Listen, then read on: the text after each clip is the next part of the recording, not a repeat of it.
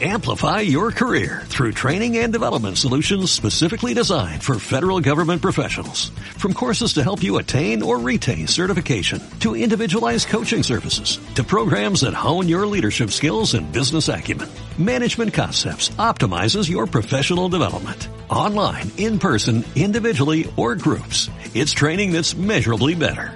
Learn more at managementconcepts.com. That's managementconcepts.com. Liderazgo Comercial, episodio 944.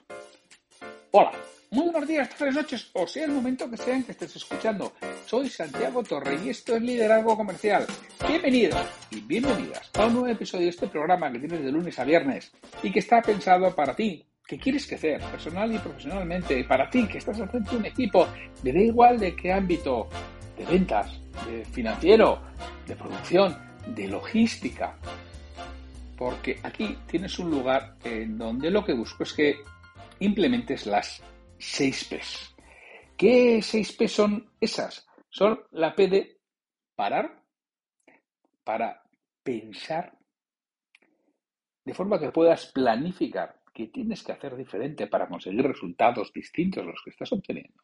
Y ahí priorices porque de todo aquello que, que tienes que hacer, tienes que priorizar que en qué orden lo realizas. Después de priorizar, llega el momento de programar. Programar es meter en tu agenda porque todo lo que no está en tu agenda hay una tendencia a no realizarse. Y por último, producir, hacer. Porque así como todo aquello que no esté en tu agenda tiene tendencia a no realizarse, no significa que todo lo que esté en tu agenda se va a realizar. Porque a veces no me digas por qué. Hay quienes no hacemos lo que está en nuestra agenda. Y eso, no, eso es imposible. Sí, seguramente es imposible pero algunos no pasan.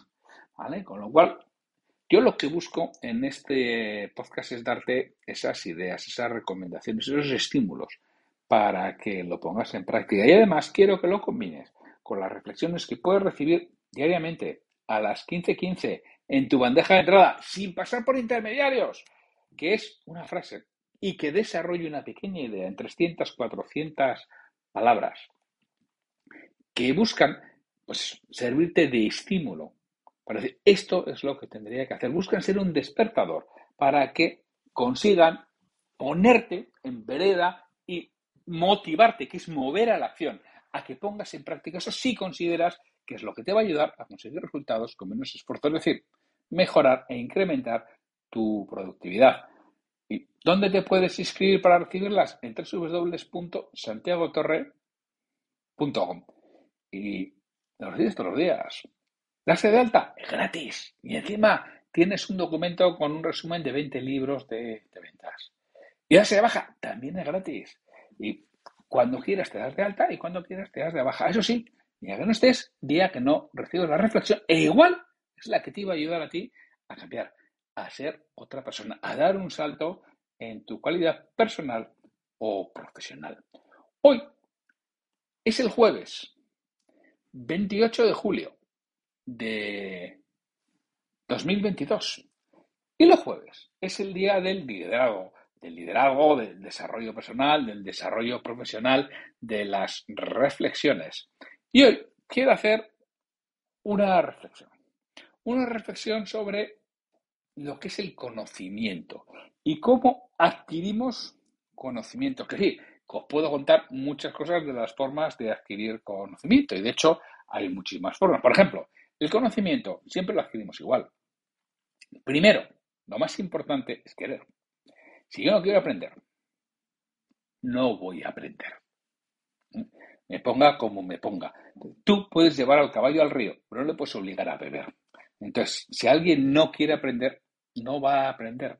Y si es alguien de tu, bueno, al que tú tengas que enseñar o quieras enseñar, si no quiere, lo primero que tienes que hacer es que quiera. Si no consigues que, hacer que quiera, no lo va a hacer. Y es más, lo puede hacer mientras tú estés, mientras tiene un estímulo. En el momento que te sale el estímulo, cesa el comportamiento y deja de hacerlo y además sin aprenderlo. Con lo cual, lo primero es que... Pero bueno, esto es relativamente sencillo. El ser humano es un ser curioso por naturaleza. Eh, nos gusta aprender. Entonces, ¿qué hacemos? Adquirimos el conocimiento que, a ver, si estamos hablando de física cuántica, igual cuesta un poco más, pero para una organización normal adquirir el conocimiento tampoco suele ser excesivamente complejo o complicado. ¿Qué hago? Adquiero el conocimiento. Ya sé algo más, estoy orgulloso y estoy satisfecho, soy capaz de hacer algo que antes no hacía. Pero lo hago, ánimo.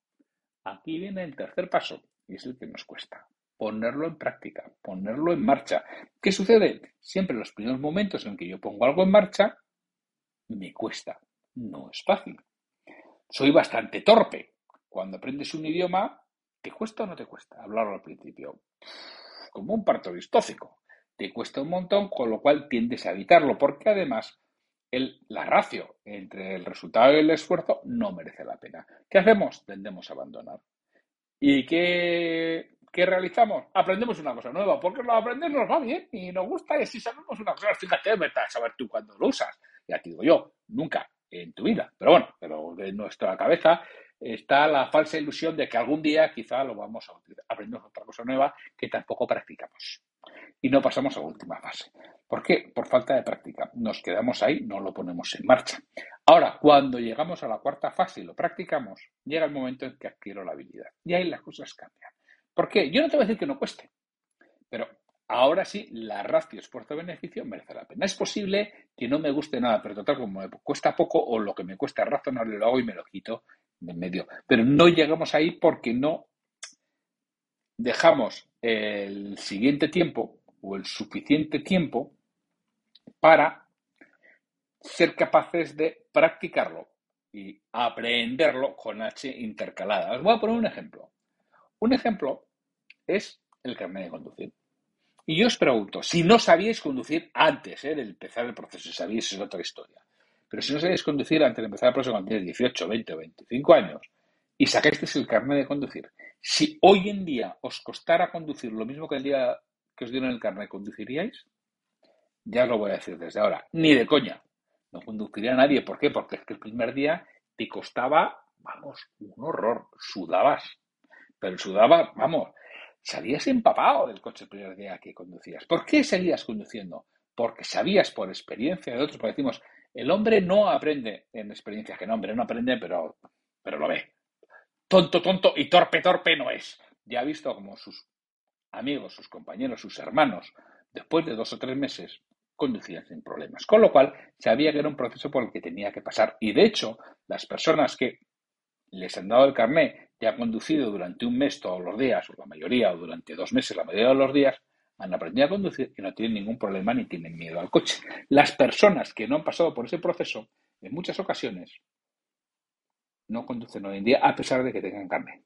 ¿Por qué? Porque no han pasado por ese proceso de práctica y han vuelto a la, a la parte de a la parte de atrás, dijéramos, a la parte de que, oye, que, que no quiero conducir, que, me da miedo. Bueno, pues ese es el proceso de aprendizaje, uno de los procesos de aprendizajes habituales que tenemos las personas. Tenemos que pasar por ahí, tenemos que pasar por todo aquello y desgraciadamente en saber de hacer que, en Blancha nos lo dice de forma muy, muy clara, no pasamos a la práctica. Y si quieres aprender algo, practícalo. Si quieres que tu gente aprenda algo, dale tiempo suficiente para que lo practique, porque también es muy normal que nos contraten a formadores para explicar cómo hacer ciertas cosas, pero luego no le permiten practicar. Yo siempre digo, a mí esto me parece estupendo, pero darle tiempo a tu gente para practicar, porque si no, no lo van a implementar. Y si no lo implementan, queda ahí como un conocimiento más que lo único que genera muchas veces es frustración, porque sabes que tendrías que hacerlo, pero no lo haces. Te da pereza, te da miedo, eh, desconocer los resultados. Bueno, pues esta es una forma de aprender. Yo ahora quiero contar otra parte del conocimiento, ¿no? De cómo adquirimos conocimientos en el día a día. Ya no hablo de que alguien nos imparte la información, o sí, pero otro modo de verlo. El modo de verlo es siempre la base, digamos que si esto fuera una pirámide, en la base está la información relevante. Nosotros obtenemos información relevante. Nosotros recibimos cientos de estímulos o miles de estímulos todos los días. Muchos son irrelevantes para lo que realizamos y otros tienen su trascendencia, tienen su importancia. Entonces nosotros vamos obteniendo información relevante, lo que podemos denominar información relevante. ¿Dónde obtenemos información relevante? Lo obtenemos de cosas que leemos. Lo obtenemos de cosas que vemos. Lo obtenemos de cosas que oímos. Por ejemplo, es decir, habitualmente nosotros recibimos los estímulos de lecturas, de vídeos, de conferencias, de ponencias, de clases, de audios, como este podcast, estamos recibiendo toda esa información relevante. En muchas ocasiones no hacemos nada con ella. Es decir, has dedicado una hora a ver un vídeo, un vídeo profesional, no un vídeo de entretenimiento. Has dedicado una hora o te has ido a una jornada de formación, la que parto yo en ventas. Y veo gente que no toma notas y digo, pero anda de cántaro. Que vas a pasar aquí un día, ocho o dos días, como hay veces que se pasa la gente y no toma notas. ¿Pero qué te piensas? ¿Que vas a ser capaz de retener la información en tu cabeza y de aplicarla? Vamos. No. Si fueras capaz no estarías aquí. Estarías dirigiendo la NASA, por lo menos. Y no tomas notas. Es decir, no hay captura de esa información relevante. Si no hay captura de información relevante, no va a haber retención de la misma. Porque no vas a ser capaz de coger nada y ponerlo en práctica, ponerlo en marcha. Entonces, aquí es donde tienes que ver el proceso de captura. Repito, muchas veces fallamos en la base, que es en la captura de la información. ¿De qué información? De aquella que creemos que nos puede aportar algo. No puedes ir a una conferencia, ver un vídeo y estar aquí a ver, eh, me lo quedo, porque yo entiendo que puedas oír un audio, yo en muchas ocasiones, ¿eh? yo los podcasts, para mí muchas veces son un entretenimiento, yo lo digo en el coche en vez de en la radio, o salgo a correr y lo oigo y voy viendo un podcast, pero ¿qué sucede? Que en el momento que veo algo que tiene información relevante, me lo apunto en mi cabeza, que a veces me, me tropiezo y se me va todo, ¿eh? pero bueno, pero también es cierto que luego dices, oye, a mí aquí había algo que he ido oyendo y que tengo que escuchar, ¿no? Pero bueno, si voy en el coche, pues le digo a Siri, Siri, y, oye, sí, bueno, no lo voy a decir ahora, que, seguro que salta. Aquí me, me la apunta, no, oye, Google, me da igual. Mira, eh, o, que Google sí puede decir, porque como, como utilizo Mac, no, no, no va a saltar. Y lo que hago es me apunto algo para volverlo a oír después. Ahí sí, con papel y boli, porque para mí eso es muy importante. Hay cosas que no merece la pena verlo con papel y boli porque para mí no hay ninguna información relevante. Pero hay muchos esencialmente entretenimiento, pero hay otras que es información relevante y paso a la captura, al proceso de captura. Esto, bueno, pues es una, una fuente. Yo capturo la fuente donde está y capturo la idea. Tomo una nota, podríamos decir.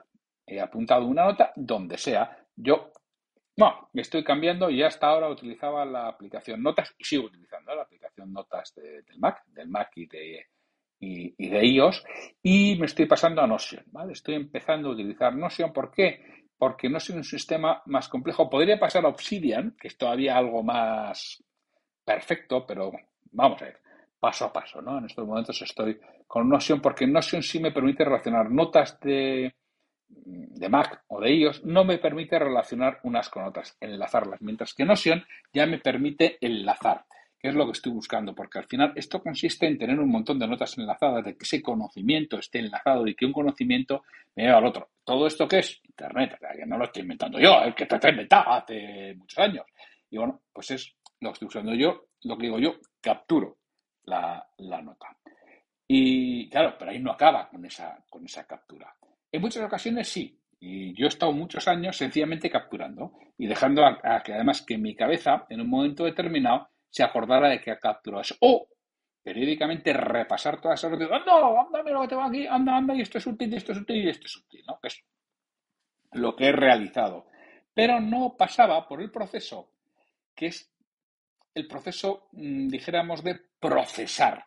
Es decir, esto que he capturado, para que creo que me vale hoy, porque mañana es ese proceso que repetía, que de vez en cuando repasaba, mm, en el futuro lo puedo volver a hacer, pero hoy en día lo que voy a intentar es relacionar, que es ese proceso, ¿para qué me vale esta nota que yo he tomado?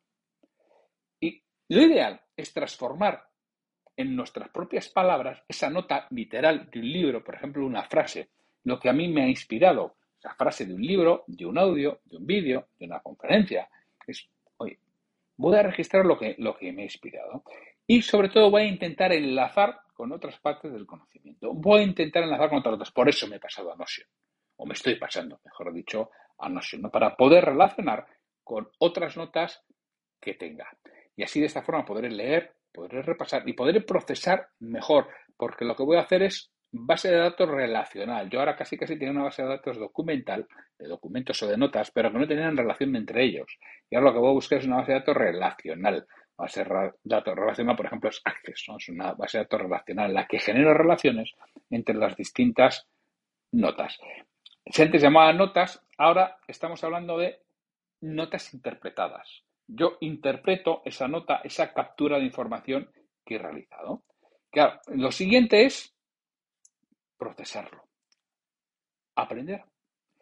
¿Qué sucede? Cuando yo tenga eso relacionado va a ser mucho más fácil aprender, porque cuando yo vaya a esa nota después, en este momento, primero, en este momento cuando lo esté capturando ¿eh? y lo esté procesando, ya eh, eh, voy me va a permitir aprender mejor, porque voy a aprender de aquello con lo que yo relaciono. Pero es que además, cuando lo haga posteriormente, al trabajar todos los posibles enlaces, al trabajar otras partes de conocimiento, voy a aportar mucho más valor a lo que he recibido, a lo que he capturado y lo que he procesado. Voy a crear una nueva versión de los diferentes estímulos. Es decir, yo ya voy a tener notas enlazadas con otros conceptos. Los conceptos se van a empezar a relacionar, que toda esta es la parte de procesar. Una vez después de esa parte de procesar, esta parte de procesar la, la podemos llamar aprender, o es el siguiente, algunos pueden entender que es el siguiente eslabón, el siguiente estadio, porque ahí es donde estoy interpretando y aprendiendo de verdad. Y otra parte importantísima para el aprendizaje es compartir. Hay quien dice que si quieres aprender algo, enséñalo. Esa es otra cosa importante. Al final, ¿por qué hago yo? Todo eso lo tenía claro. Lo que pasa es que hasta ahora no había empezado y no había metido a, desarrollar todo este sistema. Yo desde el principio tengo muy claro por qué eh, estás escuchando el episodio 944 del podcast, porque yo siempre he querido compartir, porque yo sé que cuando comparto aprendo. A mí, llevar cuatro años como llevo emitiendo un episodio todos los días me ha hecho aprender, no te puedes imaginar cuánto. He aprendido una barbaridad que no lo hubiera aprendido de otra forma. Entonces, compartir es una forma de aprender fortísima.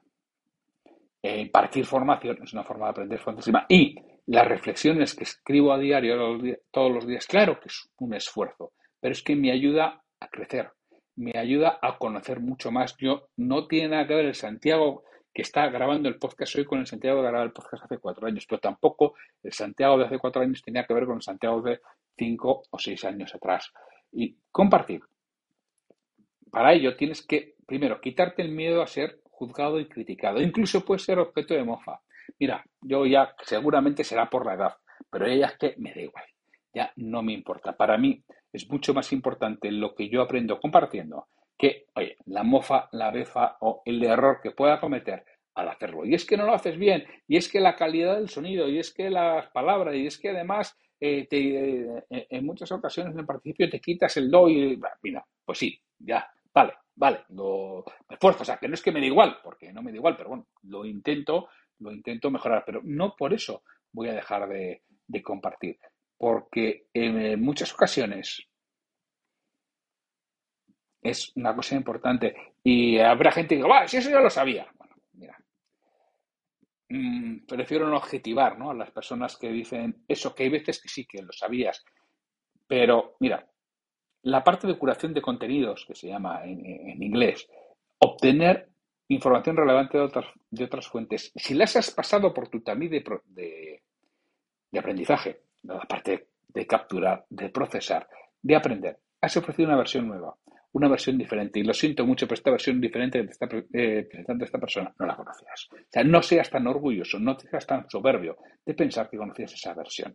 Que seguramente, no, hombre, si has leído 500 libros de eso, 200, pues es posible que lo conozcas. Pero si no, tú no lo sabes.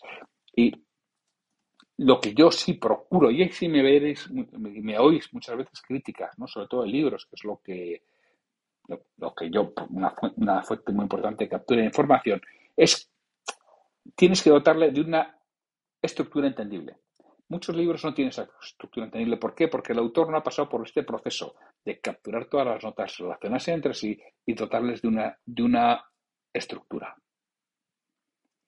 ¿Qué es lo que tenemos que hacer? Porque si tú has pasado por este proceso y le das una estructura entendible, mira, tiene que ser muy bestia y muy bruto quien que lo lea para no coger nada nuevo. Porque el problema es de no tuyo. Si tú realmente has hecho todo este trabajo de capturar información importante, desagregar, quitar lo que no aporta valor y dotarle de una estructura nueva, porque eso sí que es diferente. También hay personas, menos, que son capaces de aportar valor cogiendo conceptos complejísimos y simplificándolos, aterrizándolos, que diría el bueno de, Pedro Hispán con su aterriza marketing. Eso tiene muchísimo mérito, con un, concepto complejo y lo aterrizo. También, que habrá algún bestia que diga que eso es muy simple. Bueno, pues pedazo de bestia, lo aterrizable y accionable en el día a día es lo simple, no lo complejo, que solo sirve para tu ego, lo complejo, pero no para ponerlo en práctica. Entonces, lo interesante del aprendizaje, lo interesante de todo esto que estamos hablando de crecer como persona, de todo el proceso que hemos ido viendo desde el principio, es hacer el proceso complejo. Es capturar, eh, obtener la información relevante, capturarla en una nota, donde tú quieras, procesarla, que es la forma de ver la relación que hay entre ellas, aprenderlo, decir, darle una forma nueva, conseguir algo diferente, conseguir aportar valor y luego compartirlo. Todo eso es el proceso que tenemos que ir haciendo. Y también esto en aquellos puntos que no son de práctica, porque lo primero que hablamos al principio es de práctica, pero hay aspectos que no son de práctica, son más de teoría. Bueno, pues la forma de abordarlos es la que te estoy contando, porque tú aprendes cuando compartes, porque te ayuda a entenderlo mejor, porque le has tenido que dar una, una estructura que sea entendible por, por el resto, que sea entendible por el que no tiene tanto conocimiento como tú. Y si eres capaz de haber dotado esa estructura, tú has aprendido y vas a hacer que aprendan el resto. Bueno, oye, pues no sé, no sé si me he liado o os he liado a vosotros con esta reflexión sobre cómo puedo trabajar el aprendizaje en aquello que tiene práctica y cómo puedo trabajar el aprendizaje en aquello que no tiene práctica. Quizá muy denso para el 29 de julio, ya me diréis. Oye, pues sin mucho más, me despido de vosotros hasta mañana viernes, en el que tendremos el último episodio de esta temporada. Así que sin mucho más, hasta mañana.